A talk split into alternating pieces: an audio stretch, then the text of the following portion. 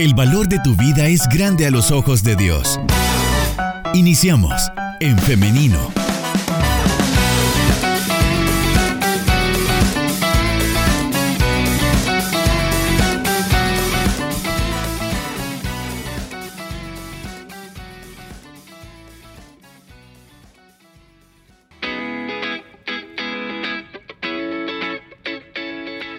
Vamos a dar ya inicio con la entrevista para esta mañana. Y para ello vamos a darle ahora la bienvenida al pastor Eric Lazo, quien nos acompaña en esta mañana. Adelante, pastor, ¿cómo está? Bien, buenos días a todos los oyentes. Una vez más, pues, iniciando una semana y con la confianza que Dios, pues, nos acompaña todo el tiempo. Saludos a todos. Amén. Primeramente Dios, que así sea, que iniciemos esta semana, y como dicen, con todo.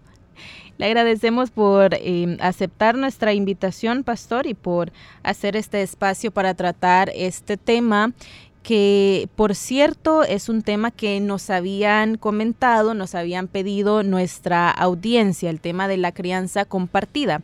Y nos enviaban un, em, un artículo y este concepto del co-parenting, que es algo que, se, así se conoce en Estados Unidos más que todo, y por ello hoy también lo estamos abordando. Em, es este tema de la crianza compartida, en inglés lo llaman como el co-parenting, así que nosotros vamos a llamarlo la crianza compartida. Y Pastor, quisiera iniciar preguntando de qué se trata todo esto de la crianza compartida. Bueno, en el contexto de, nuestro país es cuando por diferentes motivos hay una separación, ya sea legal como en el divorcio, pero cuando hay una separación entre el núcleo del padre y la madre, y entonces en esa separación se debe tomar eh, la decisión de con quién debe quedar el niño o la niña y la forma en la que se le va a brindar los cuidados y atenciones que ese niño o niña necesitará. Porque eh, por esa separación ya la dinámica de familia cambia y si bien es cierto, hay uno de ellos que tomará la mayor responsabilidad, no exime a que el otro sea parte del desarrollo de la vida de este niño o niña. Claro, en el entendido que ambos padres tienen que estar en cada una de las etapas del desarrollo del niño, ¿no, pastor? Porque es necesario, es importante tener ambas figuras, tanto la masculina y la femenina. Sí, según el, el código de familia de, de nuestro país hay algo que se le llama la autoridad parental. Y esa autoridad parental es la que precisamente responsabiliza tanto al padre como a la madre de poder ejercer el otro término que el mismo código menciona y es el cuidado personal. En ese cuidado personal que cada niño o niña necesita, es donde se mencionan seis elementos. Uno de ellos es la asistencia moral y material, que es para lograr el cuidado personal de ese niño o niña, yo debo asistirle moral y materialmente. También el deber de la convivencia, que puede, debe convivir con otras personas que le rodean, esa es parte del cuidado personal. La formación moral y religiosa también es parte de esa autoridad parental que ahora yo tengo como padre o madre y es formarle moral y religiosamente. El darle educación es otra área del cuidado personal que un niño o niña necesita. El, el ejercer corrección y orientación también es parte de mi autoridad parental para poder guiar en este caso y darle el cuidado personal y orientación a los niños. Y por último, según el Código de Familia, se habla de la relación y el trato, eh, que es parte del cuidado personal, el tipo de relaciones que los niños van construyendo y el trato que dan o reciben. Entonces, bajo esa óptica de la autoridad parental es que cada padre y madre debe ejercerla. Y esos son los componentes principales de parte de la ley, pero sabemos nosotros que también esas figuras, como acaba de mencionar, de un hombre, una mujer que les dé protección, cariño, amor, respeto, son cosas que, los niños necesitan. Pastor, ¿y qué pasa cuando em, los padres de un niño, por cualquiera que sea la situación, no logran ponerse de acuerdo con alguno de estos componentes que usted nos ha mencionado? ¿Cómo esto afecta a los niños? Bueno, afecta bastante porque lastimosamente estas separaciones de las que estamos hablando no son nada fáciles y nada sencillas para los niños. Creo que a todo niño o niña que se le pregunte si quiere que sus padres se separen, la respuesta es obvia, que ellos dirán que no.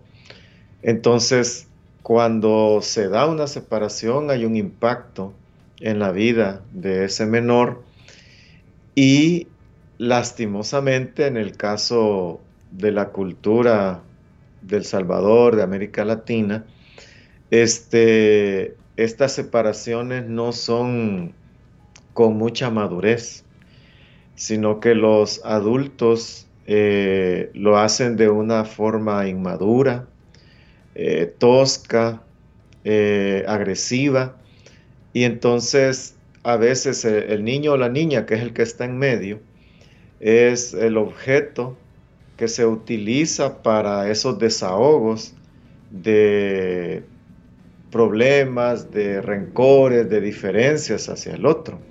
Entonces eh, el niño y la niña viene a afectarse emocionalmente de gran forma porque ve el, rechazo que hay entre sus padres y amba, y él, perdón, o la niña ama a ambos. Entonces, eh, tiene que estar como en medio, amando a ambos, pero viendo el trato inmaduro que tienen. Lo otro es que les afecta en sus desempeños, en su autoestima, les afecta mucho, sus desempeños académicos se ven afectados, la socialización muchas veces se ve afectada porque, ya lo dije, a, menor madurez de parte del papá o de la mamá en esa separación, entonces el niño viene a ser muy afectado en sus emociones, en su, en su día a día. Claro. Y Pastor, en muchas ocasiones lo que ocurre también es que el niño o la niña vive con alguna de las eh, partes y escucha muy malas opiniones, ya sea de la mamá acerca del papá, o si por el contrario vive con su papá, escucha muy malas opiniones acerca de su mamá. Entonces, esto es también algo en lo que los padres deben tener un nivel de madurez muy, eh, muy alto. Efectivamente, por eso es que mencioné esa palabra, madurez, porque es lo que debería aportar el adulto ante una situación como esa. No es eh, el niño el responsable de aportar esa madurez. Y lastimosamente muchos eh, quieren que el niño no sienta, quieren que el niño no opine, quiere que el niño no exprese lo que está viviendo por esa separación y es porque el adulto utiliza al niño para ese desahogo. Hay eh, padres que eh, ponen en mal a, las madres de los niños, hay madres que ponen en mal a los padres de los niños y eso es un, deterioro en la relación que debe existir con ambos. Entonces la, la tarea en realidad es que no, no se preste a esas opiniones erradas de los adultos, sino que mejor se enfoquen en el apoyo que necesita su hijo o su hija y que es un apoyo que va a necesitar no solo en el momento de, de la separación, sino que es, esa figura, esa relación la va a necesitar todo el tiempo la va a necesitar cuando el niño crezca, ah, incluso cuando el niño ya sea un adulto, va a necesitar relacionarse bien con su papá, relacionarse bien con su mamá. Y si los adultos lo que hemos hecho es destruir la imagen de, del, otro, entonces eh, estamos dañando mucho el futuro de ese niño. Entonces hay que ser muy sensatos sabios en no afectar en este caso al más vulnerable, que lastimosamente, como tú lo dices, ese es el detalle, que, que yo utilizo al niño para poner en mal al otro, creyendo que de esa manera mi desahogo, mi desquite lo estoy logrando y ignorando completamente el impacto que va a generar en la vida de ese niño o niña. ¿Y qué pasa cuando los niños preguntan el por qué? Esa pregunta tan temida por muchos padres, ¿no? ¿Por qué? Cuando el niño pregunta a mamá, eh, mamá, ¿por qué no estás con mi papá? O al papá, ¿por qué no estás con mi mamá? ¿Cómo se enfrenta a esa pregunta? Sí, es una pregunta compleja, pero a la vez es, es muy importante que un niño lo haga porque si tiene la confianza de hacerlo, eh, quiere decir que de alguna manera está preparado para una respuesta. Lo único que dependiendo de, la edad, del contexto, es que se le debe dar información, porque esto de la separación no necesariamente es un divorcio. Hay personas que simplemente se separan sin divorciarse, sin acudir a la ley hay personas que se separan por la migración porque alguno de ellos se va para otro país a trabajar. Este, existen diferentes motivos por los cuales esta separación se da. Entonces cuando el niño pregunta por qué no está eh, mi papá o mi mamá conmigo, hay que darle respuestas. Y, y esas respuestas le van a ayudar a tener un, equilibrio. Entonces, se les debe decir la verdad eh, sin llegar a los detalles. Y es, este, ya fue insostenible eh, la relación que teníamos, ya era muy difícil estar juntos, no pudimos resolver nuestras diferencias y entonces eh, lo mejor para ambos era separarnos, pero no por eso eh, no eres tú la culpable, no eres tú el culpable, para que el niño sepa que no es por lo que él hizo. Muchos niños se culpabilizan, al igual que cuando hay un abuso o una violación, muchos niños y niñas piensan que es culpa de ellos porque eh, ellos se sienten que generaron la dificultad. Entonces, Posiblemente en algunas separaciones hay niños que puedan pensar, es que yo no me porté bien, es que yo no les hacía caso, es que cuando ellos estaban peleando yo no logré que se reconciliaran, pero eso es una presión muy alta para un niño.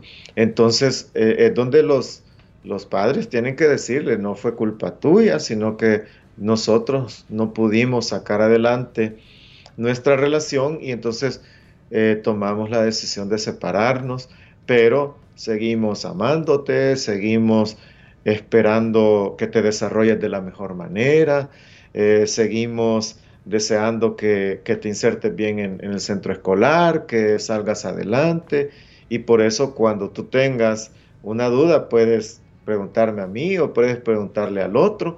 Entonces, ese tipo de respuestas ayudan a que los niños se sientan menos ansiosos y de esa forma puedan expresar que es lo más positivo, que expresen lo que ellos sienten y lo que ellos creen en base a las respuestas que nosotros les hayamos dado.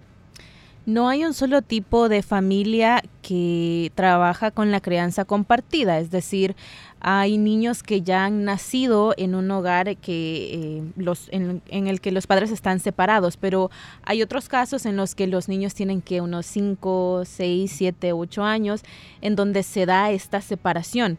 Los niños ya tienen toda una rutina, un estilo de vida que cambia casi que de manera abrupta cuando sucede esto, ¿no? ¿Cómo se puede manejar este cambio de rutina en los niños?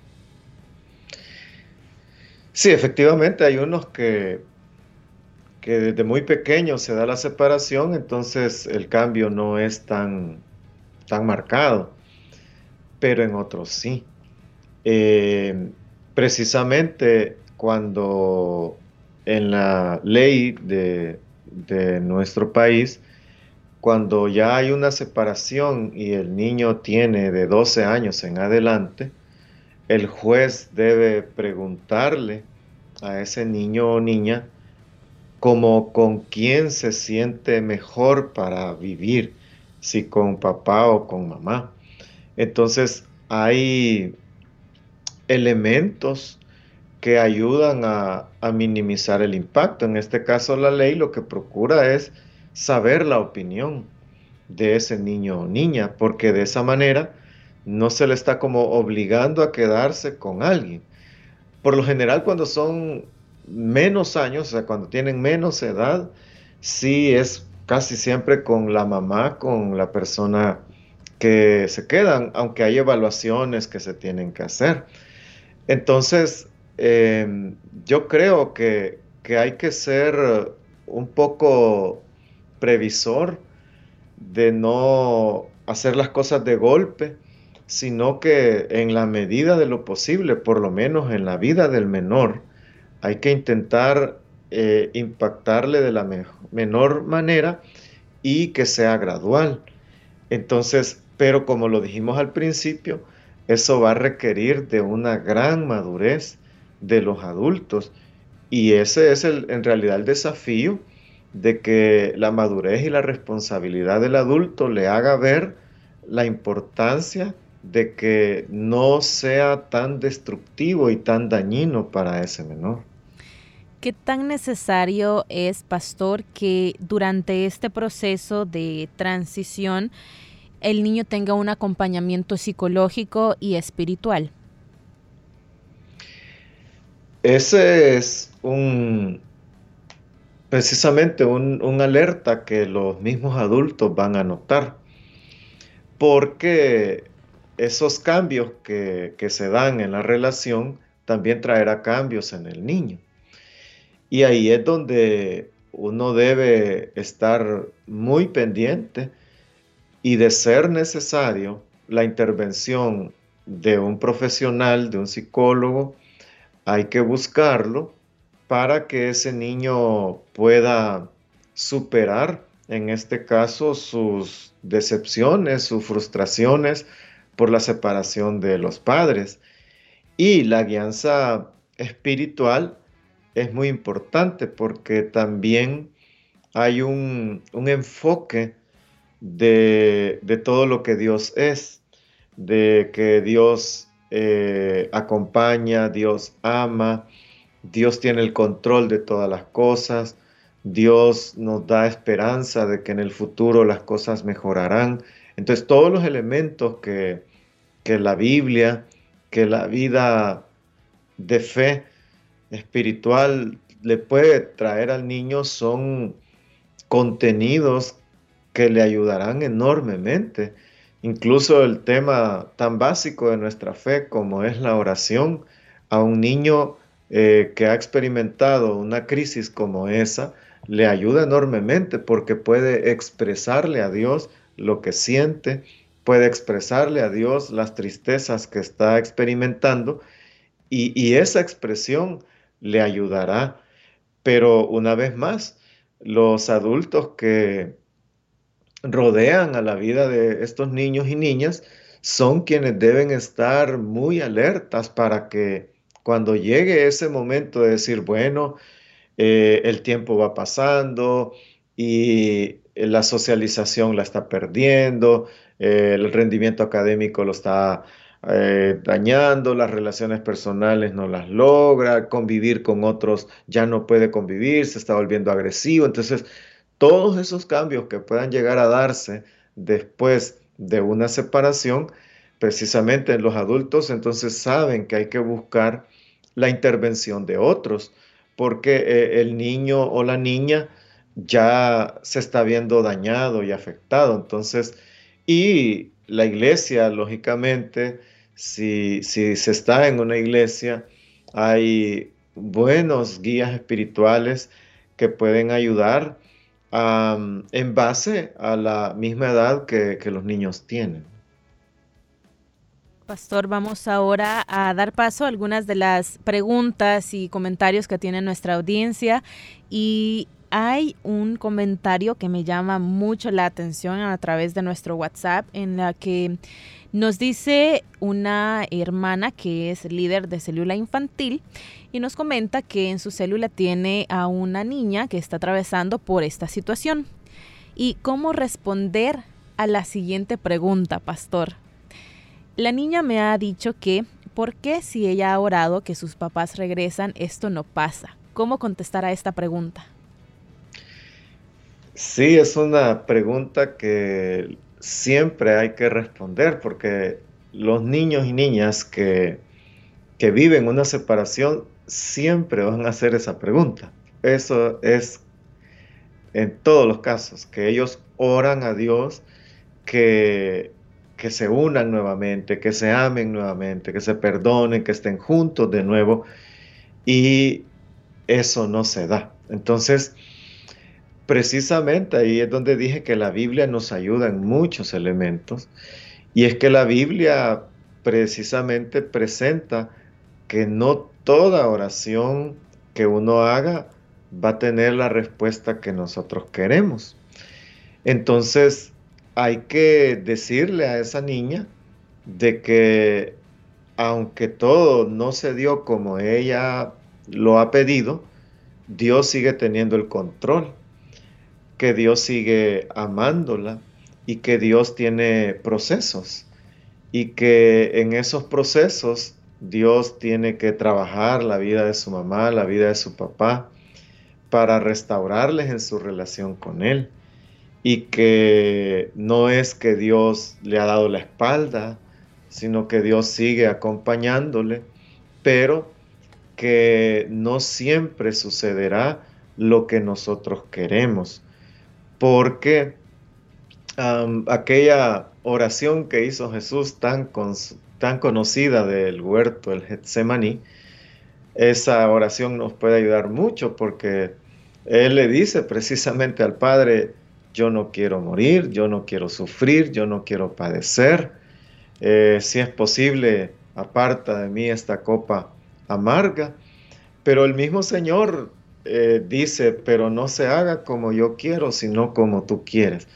Entonces, e, esa oración ilustra muy bien que el mismo Jesús no quería pasar la hora difícil, pero se somete a la autoridad de Dios y como al final Dios honró esa obediencia y ese, ese deseo de, de esperar la voluntad de Dios. Entonces hay que responderle en base al vocabulario que la niña tenga, depende de la edad, pero que no siempre Dios dará una respuesta como nosotros los seres humanos eh, la queremos. Muy bien, tenemos también otra pregunta que nos dice de la siguiente manera. Mi esposo se fue y no quiere responsabilidades con el niño. En estos casos, ¿hay que obligar a la otra parte? Eh, sí, lo que sucede es lo que mencioné, que hay algunas separaciones que se dan sin intervención de. Entonces, y hay algunas que se hacen con intervención.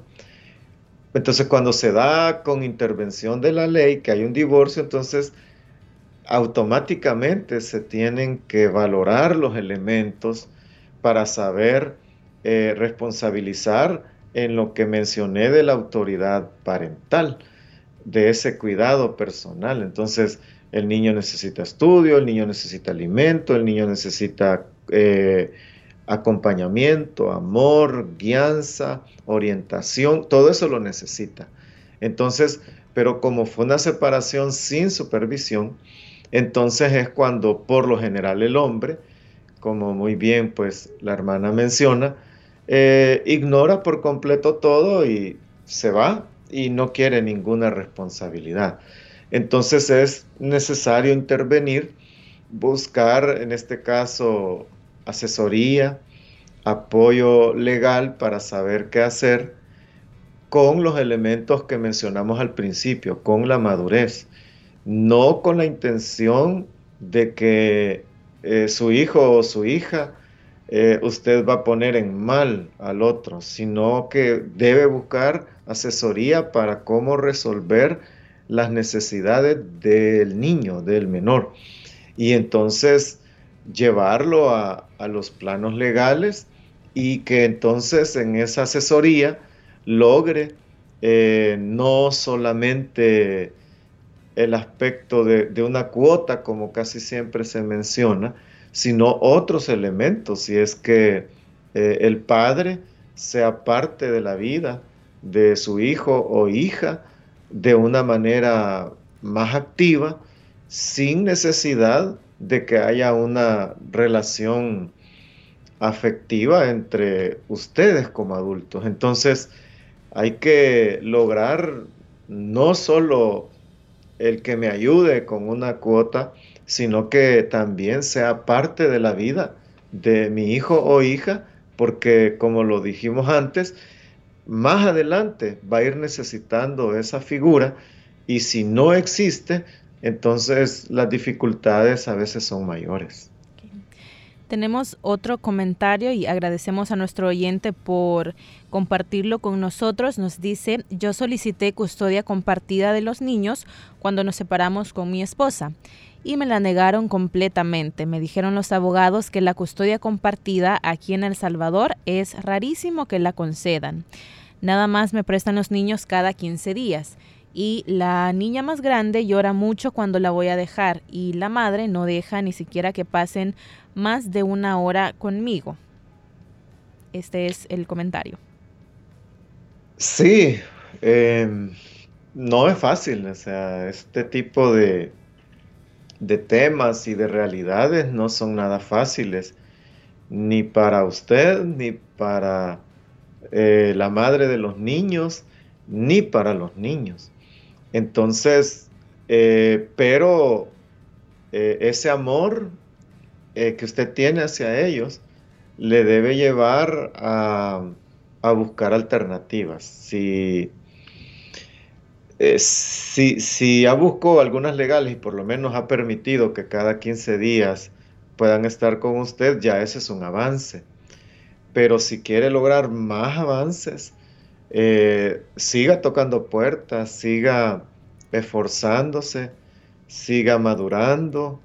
Yo sé que, cuesta, eh, a veces hay muchos pleitos entre los excónyuges, pero eh, pídale a Dios esa sabiduría, el utilizar las palabras correctas, el ya no herirse, los adultos que ya no tiene ningún caso, sino el poderse centrar en las necesidades reales de sus hijos.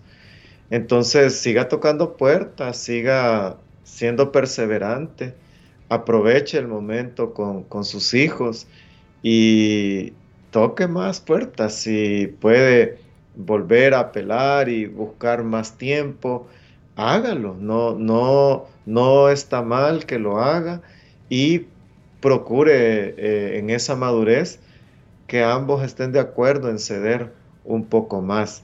Sé que no siempre son cosas difíciles, pero son necesarias y usted será el primero que se sentirá satisfecho de, lograr esos acercamientos hacia sus hijos. Y como usted dice, es triste, ¿verdad? Ver que eh, cuando los tiene que dejar hay llanto, ah, hay tristeza por la separación, pero ahí ame, ame con mucha intensidad a sus hijos, con mucha madurez, afírmeles que les ama y haga los esfuerzos necesarios para acercarse más. Bien, eh, Pastor, tenemos muchas preguntas parecidas eh, a este comentario en eh, qué se puede hacer en estos casos, en la que también nos comentan que hay niños que están sufriendo por esta situación. es un tema que nos da para hablar por muchas, muchas horas, pero hemos llegado ya al final de nuestra entrevista. Antes de despedirnos, queremos agradecerle, Pastor, por habernos acompañado, por hacer este espacio y estar respondiendo a nuestras preguntas. Gracias, Liz. Y a los oyentes, eh, busquen apoyo, busquen asesoría. No se queden con la información que, se escucha en, cualquier opinión, en cualquier persona. Busque a, a las personas adecuadas, a los que conocen sobre el tema y esfuércese por ayudar a esos niños y que ellos tengan menos tristeza y menos dolor. Amén muy bonita reflexión y que, bueno, espero que la atesoremos en nuestros corazones. Nuevamente le agradecemos, pastor, y le deseamos que tenga un feliz día. Bendiciones. Igualmente y bendiciones también para usted que nos está escuchando, que está participando también con nosotros. Le agradecemos por su fiel sintonía y también por, como les digo, estar participando. Siempre son sus opiniones las que enriquecen nuestro programa. Y hoy yo quiero hacerle una invitación y es que el día de mañana nos encontremos nuevamente en este espacio. 9.30 en punto es su cita con En Femenino. Así que ya lo sabe, siempre a través del 100.5 FM y a través también de nuestra página en Facebook, en donde transmitimos la entrevista. En Femenino SB es como usted puede encontrarnos en Facebook. Hoy son las 10 de la mañana con 31 minutos. Nos despedimos, pero nos escuchamos mañana si así Dios lo permite. Que tengan un feliz día. Bendiciones. Construye tu vida con pensamiento propio. Hasta la próxima.